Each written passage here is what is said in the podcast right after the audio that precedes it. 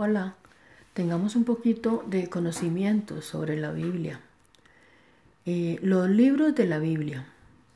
La Biblia es un conjunto de 66 libros inspirados por Dios que sirven de guía para la vida de todo creyente.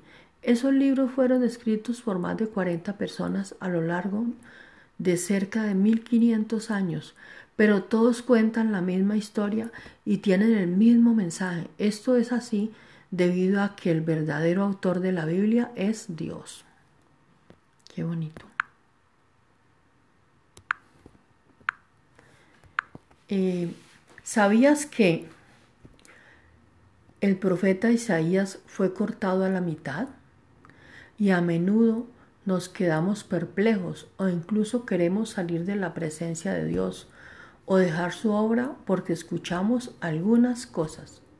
Queridos hermanos, Isaías fue cortado a la mitad por predicar la palabra, Juan tirado en una olla de aceite hirviendo, Pedro crucificado de cabeza hacia abajo, Esteban apedreado, Pablo decapitado, y solo recordando que las familias cristianas enteras eran juzgadas en el Coliseo y tiradas para, para leones hambrientos por no negar el nombre de Cristo.